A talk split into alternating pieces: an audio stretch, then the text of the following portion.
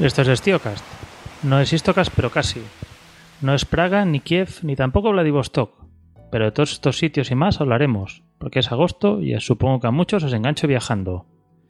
Hoy hablaremos de un viaje de más de 10.000 kilómetros, desde Praga a las orillas del Océano Pacífico en Vladivostok.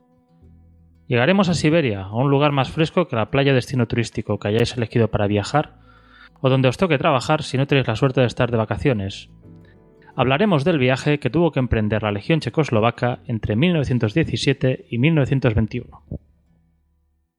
En la Primera Guerra Mundial, Checoslovaquia estaba integrada en el Imperio Austrohúngaro. De hecho, Chequia pertenecía al Imperio Austriaco y a Eslovaquia al Reino de Hungría. La habilidad marcial de sus pueblos es conocida por los que hayan oído hablar de las guerras husitas, así como de los ejércitos bohemios en la Guerra de los Treinta Años. Posteriormente, estas tierras aportarían regimientos al ejército austriaco que luchó contra Napoleón y, excepto en la Revolución de 1848, poca cosa más hicieron que conservar su cultura y su lengua. A conservar esta cultura y lengua colaboró el movimiento Sokol, la palabra en checo para halcón, que en parte era un movimiento de juventud eslavo nacionalista y en parte un club de deportes y gimnasia. Fundado en 1862, educaría buena parte de la juventud checoslovaca hasta que fue disuelto en 1915, una vez empezada la Primera Guerra Mundial.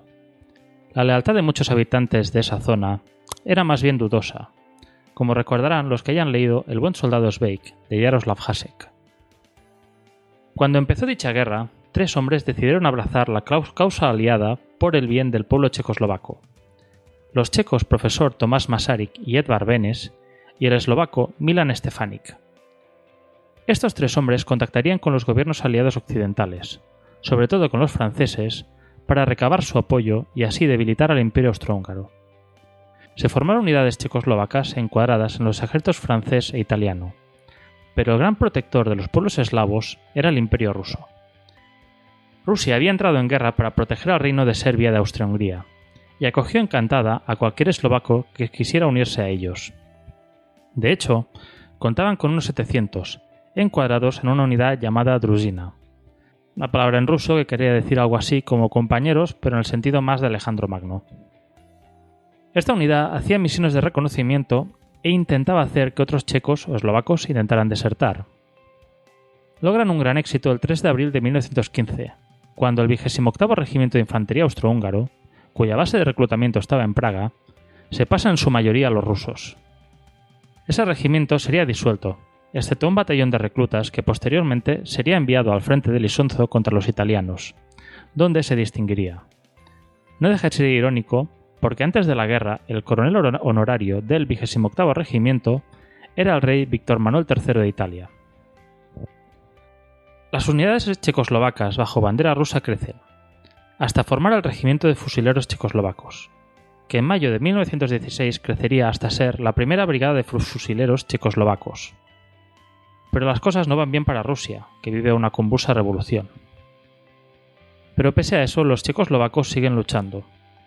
Durante la ofensiva Kerensky, planificada por el general Brusilov, el 2 de julio de 1917, unos 7.000 checoslovacos luchan contra 12.000 enemigos en Zborov, donde toman 4.200 prisioneros, la mayoría de los cuales eran checoslovacos, y 20 cañones.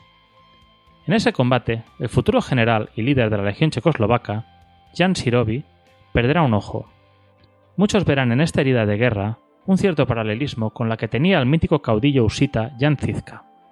Personaje muy interesante del cual si podéis echar alguna búsqueda lo recomiendo mucho.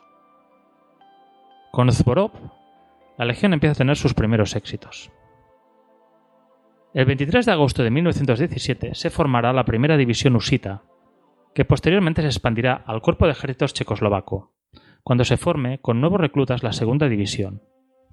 Además de las dos divisiones de infantería, contarán con unidades de caballería, un batallón de asalto, dos regimientos de reserva, dos brigadas de artillería y una unidad de morteros, unos 40.000 hombres en total. Todas estas tropas estaban acuarteladas cerca de Kiev. Pero con la revolución eh, bolchevique, perdón, las cosas se pondrán complicadas. Mientras la primera división se encuentra en el frente, la segunda división se encontrará cerca de Kiev cuando, el 20 de noviembre de 1917, se declara la República Popular de Ucrania, y los legionarios tienen algunos incidentes con tropas locales. Preocupados por las consecuencias que pueda tener, el Consejo Nacional Checoslovaco en París reclama que sus soldados sean repatriados.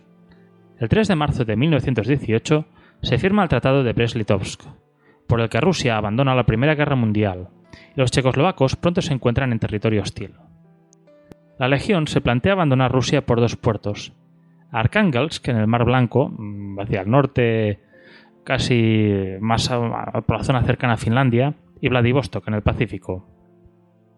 En ese momento ven complicada su evacuación, pero Masaryk logra un acuerdo con los generales aliados conforme que la Legión en Rusia es parte del ejército checoslovaco en Francia, lo que convierte a los legionarios en un ejército aliado propiamente, y obliga a que el gobierno bolchevique se tome en serio su evacuación. De Arkhangelsk saldrán 1.100 checoslovacos, pero pronto la ruta norte quedará cerrada, y la legión deberá dirigirse hacia Penza, aún al oeste del Volga, para poder ir a Vladivostok.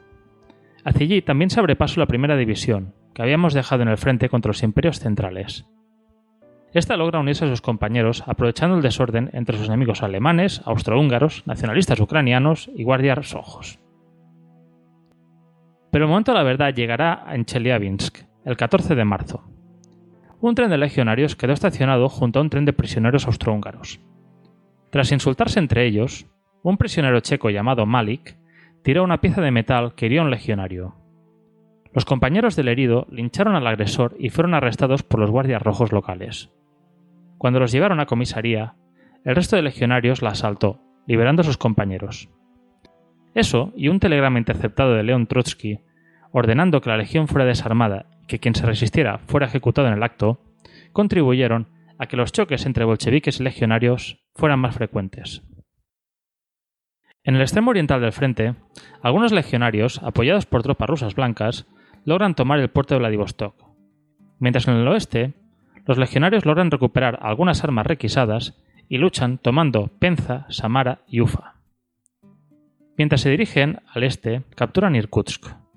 Durante esas campañas, los checoslovacos logran un arma muy importante y muy decisiva en ese frente: los trenes blindados. Trenes blindados como el Zamurets, que posteriormente en tiempo bolchevique pasaría a ser el Vladimir Lenin y que los checoslovacos rebautizarán como Orlik, el aguilucho.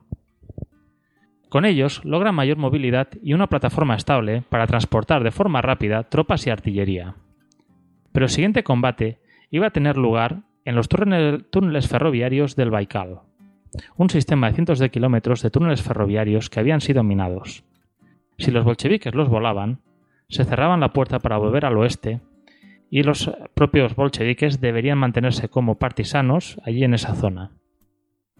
Al final, optarán por volar los túneles cerca de un pueblo llamado Sludanka, pero los ingenieros checoslovacos lograrán reparar esos túneles en pocas semanas.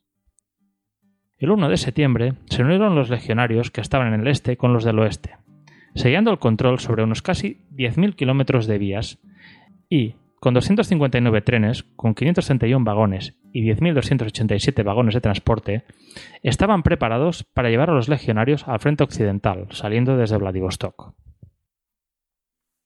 Pero los aliados, en vez de llevarlos de vuelta a Europa, solicitan a la Legión que se quede y abra un nuevo frente oriental que impediría a cientos de miles de prisioneros de guerra alemanes y austrohúngaros volver a casa y luchar en el frente occidental.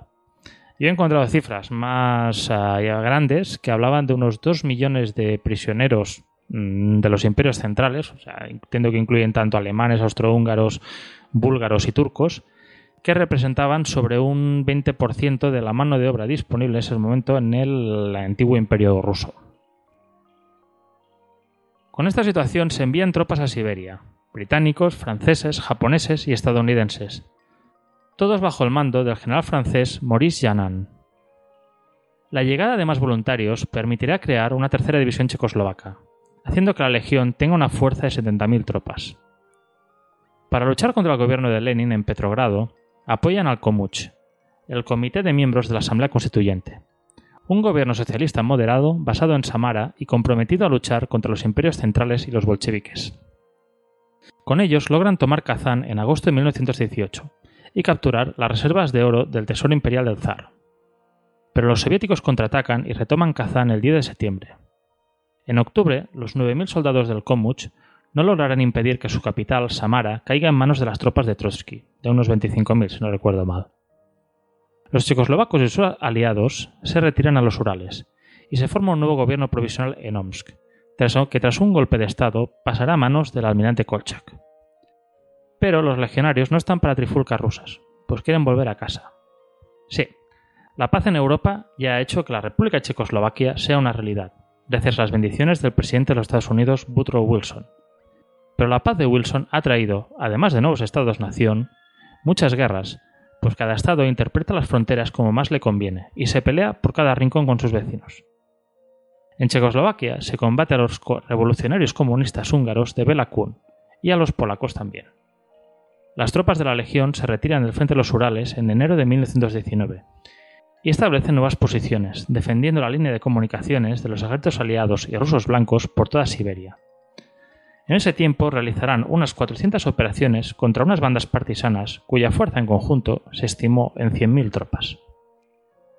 Pero la ofensiva de los rusos blancos de Kolchak es detenida, y en octubre de 1919 se autoriza a la Legión a volver a su patria, el almirante abandona Omsk el 14 de noviembre de 1919 y posteriormente se ordena a la Legión Checa que le proteja. Pero desde el centro político de Irkutsk se informa a los legionarios que, si le entregan a Kolchak, la Legión podrá viajar sin ser molestada por la región. Puestos entre obedecer órdenes y ser prácticos, los checoslovacos optaron por ser prácticos y entregarán al almirante el 30 de enero de 1919, siendo este ejecutado el 7 de febrero. Sobre esta acción hay bastante controversia. Quizá fuera solo un regimiento de legionarios contra 30.000 partisanos bolcheviques, pero cerca estaban el batallón de asalto y el tren blindado Orlik. Pero los legionarios estaban hartos, después de tanto al fin y al cabo esa guerra no iba con ellos, y su prioridad era volver a casa. Tras una serie de luchas y disputas, tanto con algunas partidas aisladas de partisanos como también con algunos grupos de rusos blancos, al final, el 1 de marzo de 1920, todos los trenes de la Legión abandonan Irkutsk y el 2 de septiembre partirá de Vladivostok el último buque de transporte que llevaba a los legionarios a casa. Al final se fueron 67.730 personas, de las cuales 56.459 eran soldados y 11.271 civiles. Entre los civiles había 1.600 mujeres rusas que se habían casado con legionarios no pudieron volver a casa 4.112 compañeros caídos en las tierras rusas. Tras esta historia, bueno, esta anábasis, muy un poco pues le veo cierto parecido con la que tuvo, con la que nos narra Genofonte, ambientada allí en la antigua Grecia, pues podríamos hablar un poco de material para conocer un poco más en esta historia. Y yo, bueno, Aquí he sacado un videojuego, concretamente el Kaiser General 2, disponible en descarga gratuita. Si buscáis por Google Kaiser General os aparecerá el link enseguida. Juego de estrategia de turnos, vieja escuela, pero no por ello menos entretenido.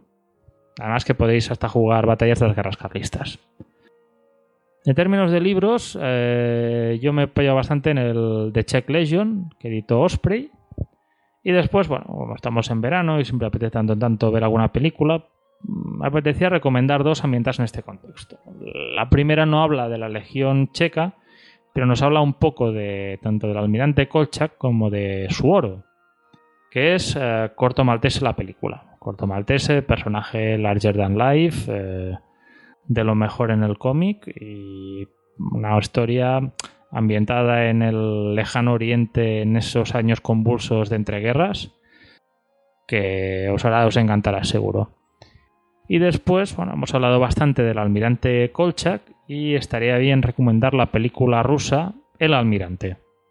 Es una película que de tanto en tanto he visto que la 2, la, la 2 de televisión española la va sacando, me la ha grabado un relato quizá bastante edulcorado del almirante Kolchak, muy a los ojos de lo que es un dirigente en el siglo XXI, quizá no con el espíritu reaccionario que creo que tenía el personaje más de siglo XIX, pero solo por las escenas de combate, solo por los uniformes y por la ambientación de la época, yo personalmente pues la recomiendo.